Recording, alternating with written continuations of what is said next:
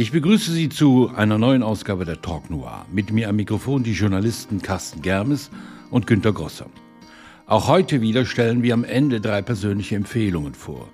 Diesmal Colin Neal, Nur die Tiere, Emma Klein, Daddy und Viktor Martinovic, Revolution. Zunächst jedoch zu Jack Hinkson und seinem Kriminalroman Verdorrtes Land in der Übersetzung von Sven Kopp.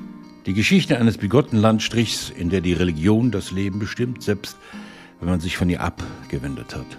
Lust, Erpressung, Mord, nicht alles ist im Dry Country so, wie sich die Moralapostel das wünschen. Was mich zu der Frage bringt, macht nicht all das Versagen, die Unzulänglichkeit, das Verbrechen, die Religion so aufregend? Na klar, die Religion ist gerade in unseren modernen Zeiten ein viel spannenderes Thema, als mancher so denkt. Auch manches, was so, ja, wenn man so will, nur politisch daherkommt, hat ja einen ganz tiefen religiösen Hintergrund. Und unser Roman führt uns, wenn man so will, in die, in die alte Welt der Religion zurück. Das heißt, wir sind in einem Landstrich, wo evangelikale, extrem konservative Christen, äh, auch einer unserer Hauptfiguren, den Ton angeben. Und das ist, das ist so beides. Es gibt Halt, aber es ist eben auch eine Quelle von Gewalt und von Verzweiflung. Und so gesehen ist es sehr ambivalent und das ist einer der Punkte, die ja auch in dem Roman, über den wir sprechen, eine große Rolle spielt. Und das macht ihn auch spannend für mich. Also es ist. Herr Gosser, Sie kennen ja auch den privaten Hintergrund, nachdem Sie den Autor interviewt haben. Da scheint ja jemand auch ein bisschen seiner Vergangenheit aufzuarbeiten, oder? Das ist überhaupt das Interessanteste an diesem Roman für mich gewesen dass er diesen autobiografischen Hintergrund hat und dass er diese religiöse Frage und diese klerikalen Fragen so absolut authentisch erzählen kann und in der Lage ist, genau diese Fragen an uns so an uns heranzubringen, dass sie absolut glaubhaft sind. Also bis ins Detail hinein und ich glaube, das kann, das hat kein Chesterton geleistet, das, das hat kein Donald Ray Pollock geleistet, andere Romane, die mit Priestern zu tun haben. Diese diese Annäherung an, ähm, an den religiösen Haushalt, an den religiösen Alltag, an die Auswirkungen des, äh, des kirchlichen Lebens auf die Familie, das ist fantastisch. Ja, und gleichzeitig bietet er ja auch einen Hintergrund des Dry Country. Ja, also so eines ganzen Landstrichs, der im Grunde gefangen genommen wurde von Klerikalen. Ja, also die, die, die Dry County-Geschichte ist genau, erstens genauso authentisch, zweitens ist sie aber auch kurios, wenn man sich vor Augen hält, dass es das, ich glaube, dass die wenigsten, dass den wenigsten Lesern das klar ist, dass es in den USA eine große Anzahl von Landstrichen gibt, Landkreisen gibt, die tatsächlich immer noch ein, Prohibitions, ein Prohibitionsgesetz äh, ähm, haben. Das heißt, Alkohol darf nicht verkauft werden. Und so geht, so ist es in diesem Van Buren. Das ist ja ein, äh, ähm, ein, ein echtes County, ein echter Landkreis in Arkansas. Äh, tatsächlich der Fall gewesen. Man muss jetzt dazu sagen gewesen, denn tatsächlich wurde dieses äh, Prohibitionsgesetz gekippt im letzten November.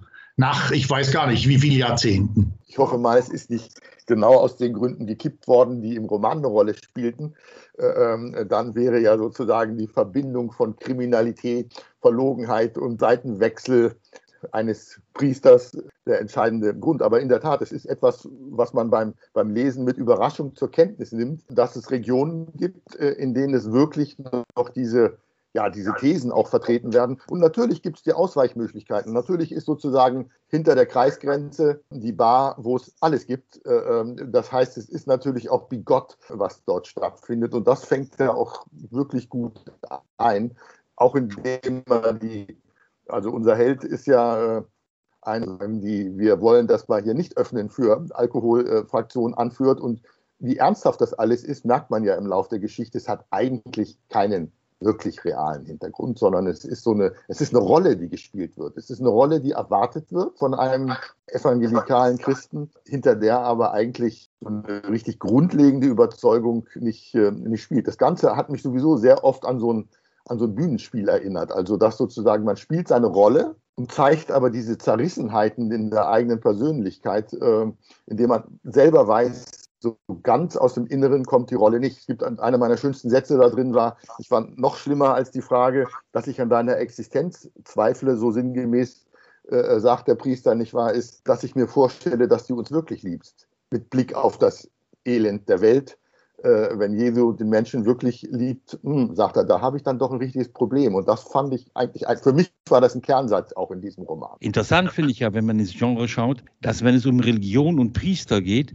es man oft eine ländliche Kulisse ist. In, auf dem Land scheint der Priester noch Macht zu besitzen, in der Stadt kaum noch. Ja, das ist ja sicherlich auch eines der Themen, das mitschwingt, äh, der Auseinanderfall de, des Sozialen in den USA und diese immer weiter auseinanderdriftende, äh, die Zwei-Seiten-Geschichte der die Stadt äh, und das Land, äh, wo das Land noch verzweifelt versucht, äh, die Tradition aufrechtzuerhalten. Natürlich auch die, in den religiösen Zusammenhang ist die, sind die Städte weit weggedriftet davon und dieser Riss geht immer weiter auf. Ähm, Jay Kingston hat es auch in einem Interview mit einem amerikanischen Kollegen betont, dass ihm das von, dass ihm das sehr wichtig ist, dass dieser Riss in Amerika jetzt mehr und mehr äh, zwischen Stadt und Land aufgeht und nicht mehr so sehr zwischen Süden und Norden, wie es äh, äh lange Zeit der Fall war. Stärker als, als bei uns in Europa, äh, wo das ja in dem Sinne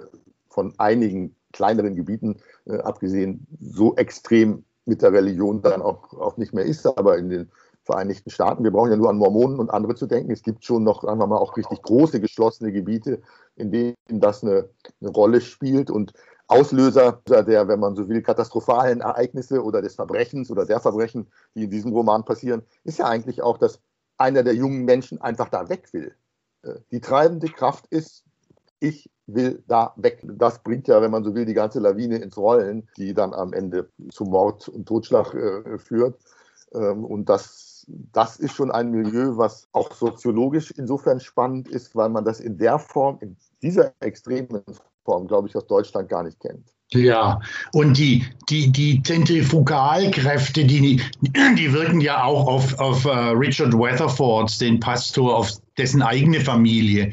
Die eine Tochter lässt sich plötzlich die Haare kurz schneiden, die andere scheint auch wegzudriften. Der große Sohn will Politiker werden und so weiter. Die, die Mutter natürlich, die eine der zentralen Figuren des Romans und äh, etwas einfordert, was äh, er schon lange, als Richard, ihr Ehemann, schon lange nicht mehr macht, nämlich Sex. Und, ähm, und so driftet auch diese Familie auseinander. Nicht nur der Erpresser, sondern der ja die, das, die Stadt, das Dorf, die Stadt verlassen will, sondern die Familie selber ist im Kern angenagt. Ja, es ist interessant, dass es eigentlich etwas ist, was aus Bruchstücken äh, zusammengesetzt ist. Und ähm, diese Familie des, des äh, Priesters ähm, hält ja nur zusammen, weil man da seine, seine Stellung innerhalb der Gesellschaft, auch privat, der anderen nicht verlieren will. Zu sagen oder äh, zu empfinden hat man sich in dieser Familie schon lange nichts mehr. Was mir allerdings auch auffällt, ist, dass ich das Gefühl habe, das ist ein Vor-Corona-Roman. Wenn man überlegt, wie viele ähm, Städter plötzlich jetzt Lust haben, aufs Land zu ziehen, ist das ja im Grunde einfach, äh, um, um da mehr Natur oder Luft, frische Luft oder sonst irgendwas um sich zu haben, ist das ja im Grunde eine Gegenbewegung zu der Welt, die ja in dem Roman gezeichnet wird. Das ist ein Vor-Corona-Roman, ist, wird ja auch ganz deutlich äh, es gibt ja Gespräche äh, ähm, darüber im Vorwahlkampf der, der Republikaner, wie man es denn jetzt mit Trump hält. Und es gab ja auch mit, ich glaube, Ted Cruz einen Latino, aber äh, für die evangelikalen Christen signifikant oder deutlich stärkeren Kandidaten. Und Trump war sozusagen, wenn man so will, für die die zweite Wahl, für diesen Teil des ländlichen Amerika. Okay, äh, wenn die Wahl dann wirklich auf Trump äh, oder Hillary rausgeht, dann doch besser Donald. Und so gesehen ist der Roman ja zeitlich äh, ganz klar verordnet. Heute hat sich da sicherlich vieles verschoben, wobei die Stadtflucht, also sozusagen die, die Wohlhabenden, die aufs Land ziehen, natürlich auch dort, wenn man so will, ihre gated Communities haben. Also ich glaube, dass der Grundkonflikt dadurch nicht aufgelöst wird. Sind das die Leute, die immer wieder, als Trump Präsident war, als die Vergessenen bezeichnet werden oder wurden? Eigentlich ja nicht vergessen. Sie waren ja in ihrer Region, wenn man so will, sind sie die tragenden gesellschaftlichen Säulen. Ich glaube, das, das ist eine andere Gruppe. Deswegen waren sie ja vielleicht auch nicht die, die überzeugten Trumpisten, äh, sondern Trump das kleinere Übel.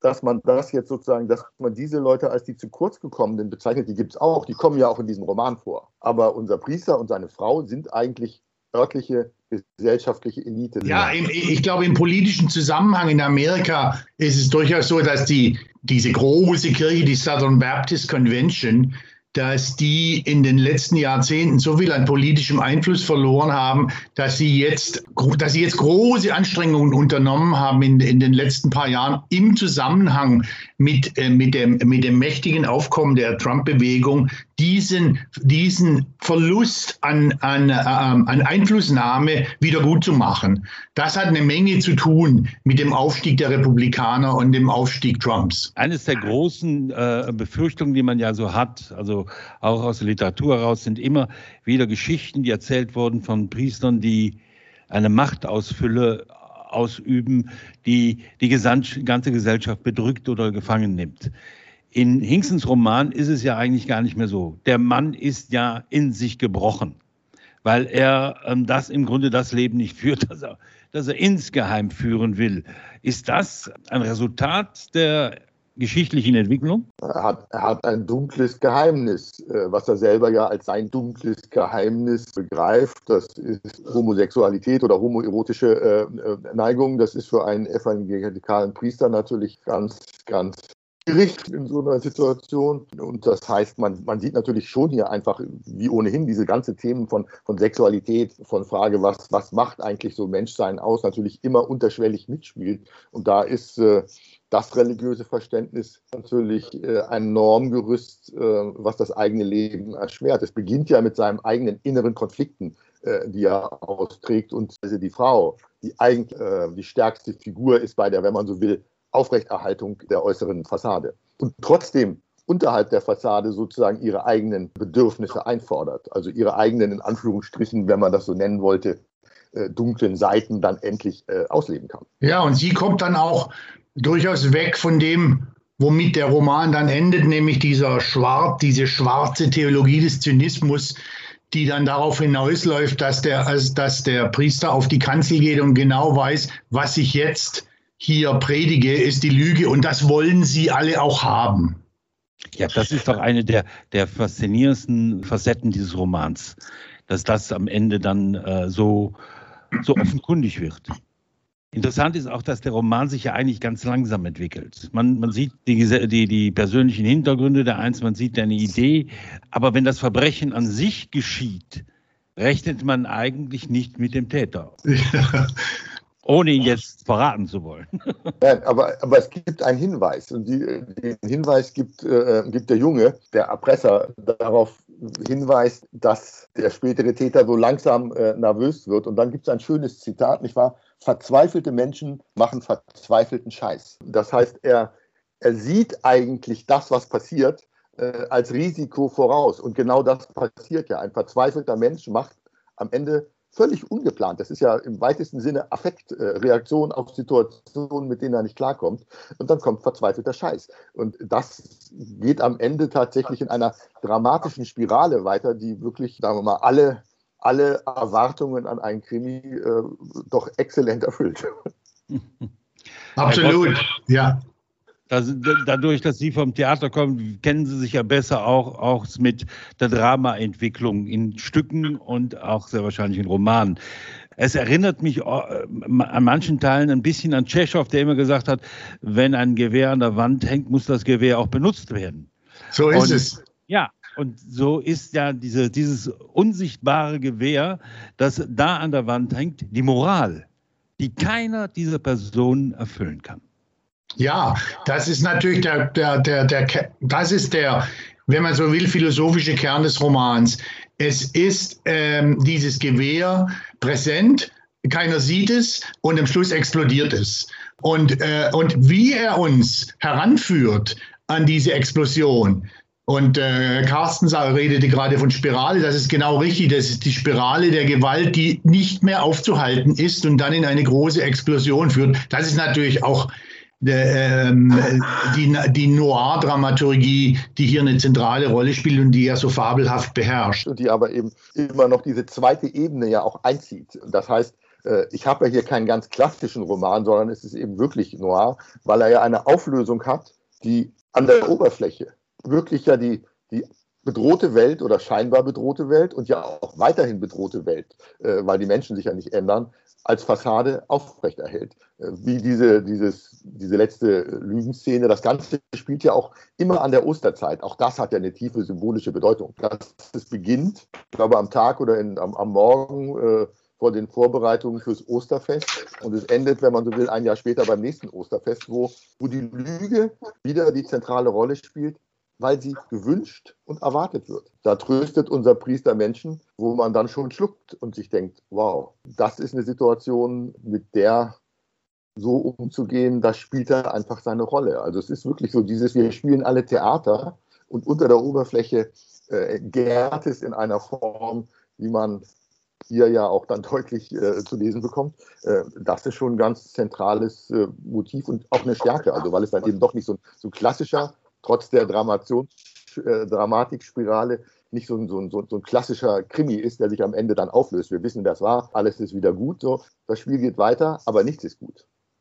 Ja, es ist auch, es ist auch seine ganz spezielle Variante des Noir. Also er legt nicht so großen Wert darauf, ähm, auf, die, auf das Geworfensein und die Existenz und, und, und die Atmosphäre, sondern ihm geht es um die Variante des Versagens. Das ist ein moralisches Versagen, das ist ein soziales Versagen und äh, wie, wie, viele Figuren, von, vor allem von den Nebenfiguren, wie hier in diesem Roman erleben, die ein, ein tristes äh, und ich will nochmal den Begriff nehmen, Versagerleben führen, ist erstaunlich. Es ist ein, meines Erachtens auch ein, ein, ein Noir des Alltags. Ja. Das heißt, dadurch, dass der Priester in den Mittelpunkt ge, äh, gerückt wird, haben wir jetzt nicht die den völlig ausgestoßenen und oder verlorenen am Rand stehen, sondern einfach eine zentrale Figur innerhalb dieser Gemeinschaft es ist für mich auch, wenn, weil Sie eben Pollock an, an, äh, angeführt haben, ein Unterschied zu, zu Pollock, der, der sehr dramaturgisch arbeitet und ähm, manchmal denke ich so, diesen Chandler-Begriff, wenn mir nichts mehr einfiel, habe ich einfach jemanden jemand mit einer Knarre reinkommen lassen, ähm, sehr gut beherrscht. Er zeichnet die Figuren so, dass, ja, dass, dass nicht sofort klar ist, dies ist jetzt der Roman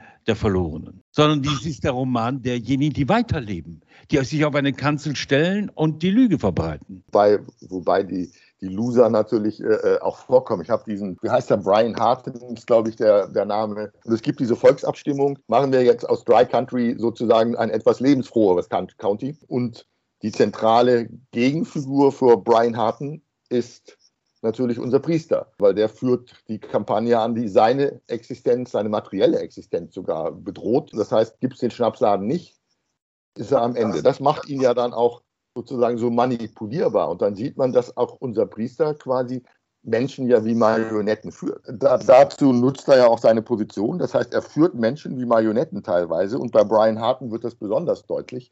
Äh, ähm, das heißt, der Loser wird als Loser auch so richtig äh, ja, missbraucht und ins Verderben äh, gestürzt. Äh, also es gibt schon, die, die Nebenfiguren sind auch in ihrer eigenen Biografie und in ihren eigenen menschlichen Verwicklungen doch auch, auch spannende Figuren. Also es ist nicht so, dass jetzt auch, auch Tommy, der die Kneipe jenseits der County-Grenze hat, das sind schon Figuren, die ich eigentlich relativ plausibel fand und auch als Figurenzeichnung in ihrer Verlorenheit, auch in ihrer, was Tommy angeht, dann in seiner Brutalität. Ähm, also das ist schon, die sind auch notwendig, weil ohne sie diese Eskalationsspirale nicht möglich wäre. Also er hat das schon auch sehr gut konstruiert. Also das ist, wenn man es dann hinterher überlegt, was ist da, warum, wie passiert, dann ist dieser Satz mit der Verzweiflung und macht, man macht was Verzweifeltes schon, schon gut entwickelt. Also das hat mir schon gut gefallen, dass am Ende dann doch so eine Dynamik reinkommt, die am Anfang angedeutet wird, die am Anfang sich schon abzeichnet, aber dann auch wirklich kommt und in der Auflösung doch überraschend ist. Bietet uns der Roman noch ein Geheimnis? Ja, trotz allem. Und zwar am Ende. Die Frage, also ich fand es schon faszinierend, dass die Lüge weitergeht, warum sie weitergeht und auch der Bruch zwischen dem ersten Teil und dem zweiten Teil. Warum ist das eigentlich so? Wie, wie, warum spielt dieses Spiel? Warum kann sich, wenn man so will, diese Lüge so durchsetzen? Die haben ja alle was gelernt. Penny hat was gelernt, er hat was gelernt, die haben alle Erfahrungen gemacht. Der Vater des Toten hat was gelernt und trotzdem das Spiel geht weiter. Es ist ein bisschen wie beim Finanzkapitalismus. Das Casino rollt weiter, egal was passiert. Ja. ja, das Geheimnis ist vielleicht tatsächlich das Ausmaß. Das Ausmaß, was das alles annimmt, das Ausmaß der Lüge, das Ausmaß der, des Zynismus, das Ausmaß des sozialen Zerfalls, ähm, das Ausmaß des religiösen Wahns. Das ist vielleicht das Geheimnis, was eigentlich immer größer wird. Man, man, man, wir nehmen an, während wir lesen, dass wir sehr, sehr viel davon erfahren und wir tun es auch, aber es bleibt ein großes Geheimnis. Wie kann eine Gesellschaft so leben? Ja, und für mich schließt sich da auch ein Kreis. Also wenn ich, wenn ich sehe, wie die Lüge nachher am Ende alles beherrscht, muss sie auch vorher schon alles beherrscht haben. Genau. Ja, das ist unabendlich. Und äh, der Noir macht natürlich aus, dass es am Ende keine Gerechtigkeit gibt. Genau. Also, ja. Und, und, bezeichnenderweise hat er ja dafür auch eine ganz schwierige, schwer zu meisternde Form gewählt. Dieser, diese vier oder sind es fünf? Nee, fünf, diese fünf radikal subjektiven Perspektiven der Figuren aus denen erzählt wird, in Verbindung mit dem reinen Präsens, das durchgehalten wird von vorne bis hinten. Das ist ja sehr schwer zu meistern, hat aber eine sehr, sehr große Dringlichkeit und bringt uns die Sache sehr, sehr nahe. Das stimmt. Stimmt, das ist erzählerisch eine, eine, eine der Stärken, dass er diese Perspektivenwechsel, also erzählt eben aus der Perspektive natürlich des Priesters, seiner Frau, des Jungen, der auch eine Freundin hat, die wir noch gar nicht erwähnt haben, auch Sarah Beth, äh, die als Flittchen des Ortes gilt und deren Stiefvater, wenn man es so nennen will, also jedenfalls der Tommy mit dem Schnapsladen lebt mit ihrer Mutter zusammen. Das heißt, die sind ja auch alle miteinander verwoben und die sind ja hochsubjektive Schilderungen. Also sie, sie schildern ja aus der Ich-Perspektive die Situation und trotzdem schafft er es, den Handlungsstrang fortzuführen. Und er schafft es auch, dass man wirklich nicht steht, nicht nur drüber, es erzählt jemand anders, sondern es erzählt wirklich jemand anders. Gut, jetzt haben wir genug gelobt. Wollen wir mal zu unseren Empfehlungen kommen? Dann müssen wir weiter loben. ja. Emma Klein, Daddy, Stories, übersetzt von Nikolaus Stingel, ist bei Hansa erschienen. Emma Klein, ihr erster Roman The Girls, erschien 2016, da war sie 27. Ein Buch über eine 14-Jährige, die in die Manson Family gerät, erzählt von ihr selber als Jugendliche und retrospektiv 30 Jahre später als Erwachsene. Für mich einer der besten Romane, die in den letzten Jahren aus den USA kamen. Jetzt hat Klein ihre Erzählungen, die in den vergangenen Jahren in Magazinen wie dem New Yorker, Granta oder der Paris Review erschienen waren, in dem Band Daddy zusammengefasst. Zehn Stories über das Gleiten durch das Minenfeld des Sozialen, über das Scheitern, über das immer wieder Neuanfangen. Der Großteil der Erzählungen spielt an der Westküste. Klein selber stammt aus Kalifornien. Das gleisende Los Angeles ist ihr Fixpunkt. Da ist ein Vater in der Erzählung Sohn von Friedman, der zur Filmpremiere seines Sohnes eingeladen ist und dort als Randfigur herumsteht. Da ist die junge Kayla in das Kindermädchen, die als Babysitterin mit einem Filmstar eine Affäre hatte und jetzt nicht so recht weiß, wie das denn weitergehen wird. Da ist Una in der Story Los Angeles, die Schauspielerin werden will, in einem Lingerieladen arbeitet und ab und zu getragene Unterwäsche an alte Männer verkauft. Da ist Richard in der Geschichte Northeast Regional, der an der glatten Wand hochgehen könnte, könnte weil sein gelangweilter Sohn vom College fliegt und seine Geliebte nicht ans Telefon geht. Emma Kleins Stil ist hinreißend, sehr ernst auf der einen Seite beobachtend fokussiert und dann wunderbar spielerisch und voller Schwung. Man scheint in einen dunklen Raum zu kommen, das Licht geht an, man sieht den Figuren eine Weile bei ihrem Versuch zu, das Leben zu meistern und zu bewältigen, dann geht das Licht wieder aus. Sie schreibt, man musste nur ein bisschen an der Welt kratzen und schon zeigte sie ihre sonderbaren Winkel, offenbarte ihre trüben, hilflosen Begierden. Emma Klein, Daddy, Erzählungen haben es schwer am Markt. Dieser Band hier sei wärmstens empfohlen. Wir überbrücken damit die Zeit bis zu Kleins zweitem Roman. Es geht wieder um Menschen in der Provinz, äh, abgehängt, äh, diesmal nach Frankreich ins Zentralmassiv, was für jemanden, der Frankreich kennt, auch dort als Region gilt, die eher abgehängt ist. Also es ist kulturell, auch wirtschaftlich eine der schwächeren Regionen. Colin Niel hat in seinem Roman Nur die Tiere, das ist erschienen bei Lenus Polar, kleinen Verlag aus Basel, veröffentlicht. Kann ich wärmstens empfehlen. Er ist in Frankreich äh, bekannter als äh, in Deutschland. Er ist dort auch als Noir-Schriftsteller äh, gefeiert, kann man fast sagen, hat Preise äh, gewonnen, von Haus aus eigentlich äh, Biologe, hat als Forstingenieur gearbeitet und lebt jetzt eben in Marseille. Der Auslöser ist wie in den meisten Romanen ja eigentlich etwas ganz Banales.